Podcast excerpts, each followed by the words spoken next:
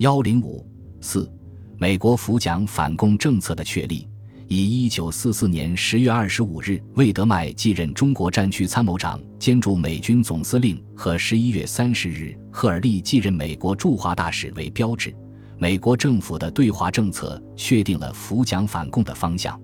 九月六日，正当时将矛盾激化之时，赫尔利作为总统特使赴华，其使命是防止国民政府崩溃，支持蒋介石任国民政府主席和军队统帅。协调委员长与美军指挥官的关系，促进中国战争物资的生产和防止经济崩溃，为打败日本、统一中国军队等。赫尔利在协调时讲关系的过程中，形成了不同于史迪威的看法。其基本思路是：美国应该坚决支持国民政府，并联合苏联对中共施加压力，迫使中共承认并接受蒋介石的领导，交出军队，参加政府。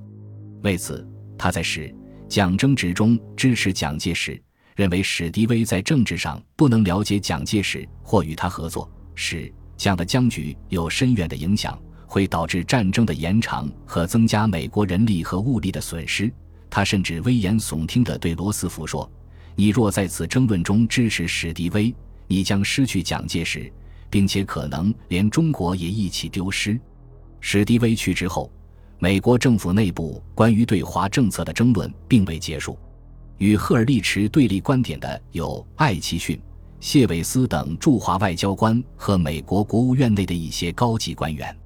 一九四四年十二月二十八日，中共领导人会见包瑞德，希望派一个非官方的代表团去美国。毛泽东和周恩来愿一同或单独一人前往华盛顿与罗斯福进行会谈。并强调此事应由魏德迈将军单独处理，绝对不能让赫尔利将军知道。美军观察组及时向重庆美军总部转告中共的意向，但当时魏德迈不在重庆，而且魏德迈与赫尔利早有互通信息的约定，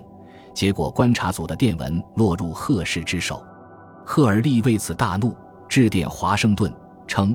如果共产党人与美国陆军达成这样的安排。”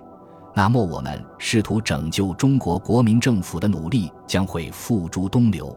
结果，魏德迈从缅甸前线赶回重庆进行调查，并为自己部下加入此事表示歉意。包瑞德被免去观察组组长职务，并因赫尔利的反对而失去了晋升准将的机会。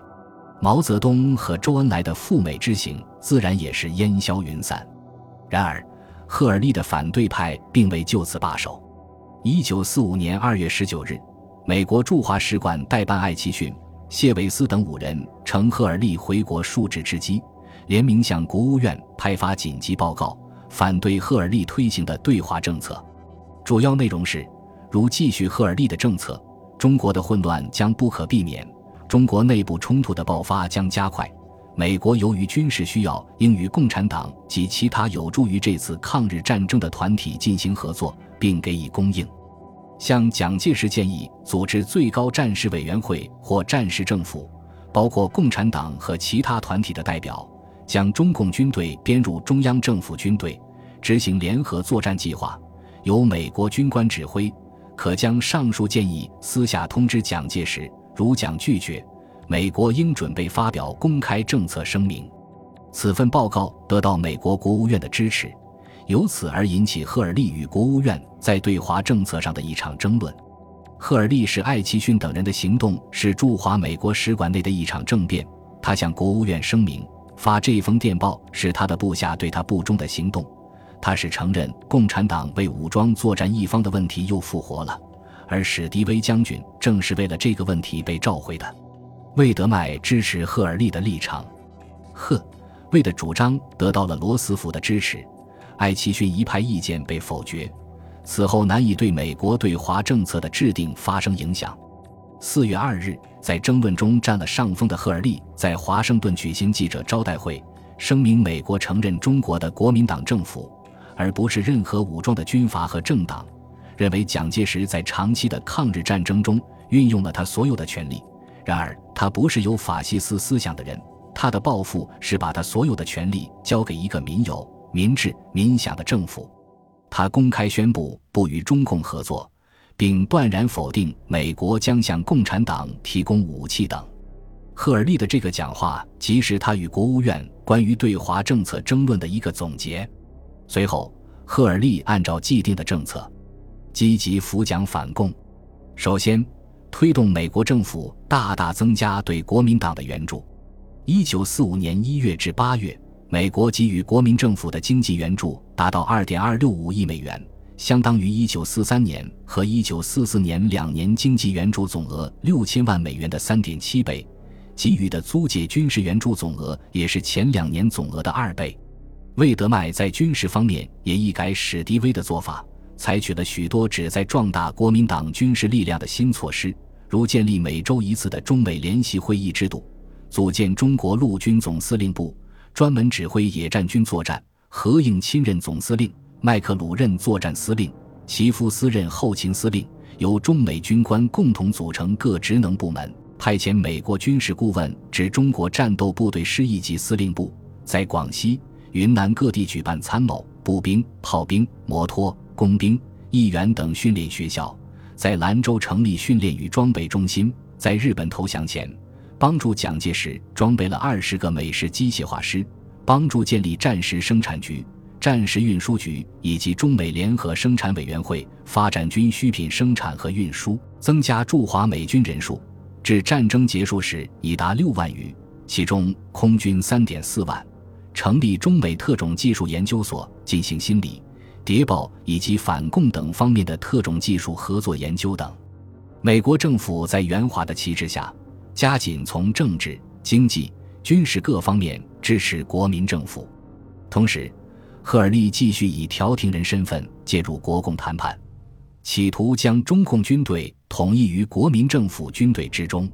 他曾表示，最主要的是引诱共产党交出军队，无论付出什么代价，如能做到这一点，就算成功了。为此，赫尔利严格限制美国驻华官员与中共间的接触和联系。否决了所有美国驻华军官和外交官制定的装备和训练中共军队的计划。禁止向中共提供任何援助。艾奇逊报告事件发生后，赫尔利对美国驻华机构进行了大清洗，一批具有远见的、敢于反映实情的外交官被逐出在华外交机构。谢韦斯等六人甚至被美国联邦调查局以泄密罪逮捕。美国的对华政策不能不在错误的道路上越走越远。为了迫使中国共产党就范。赫尔利还积极谋求让苏联向中共施加压力。他认为，中共在政治上依赖苏联，只要苏联与美国采取同步政策，就能迫使中共接受国民党的条件，交出军队，参加政府。一九四五年一月十四日，赫尔利致函罗斯福，建议在美英苏三国雅尔塔会议期间与丘吉尔、斯大林达成协议，促使他们赞同美国的政策。意欲以美、英、苏联合支持蒋介石的国际压力，迫使中共同意统一于国民政府。赫尔利的这一建议成为美国赞同签署雅尔塔密约的动因之一，给战后中国政治留下了无穷的祸害。本集播放完毕，感谢您的收听，喜欢请订阅加关注，主页有更多精彩内容。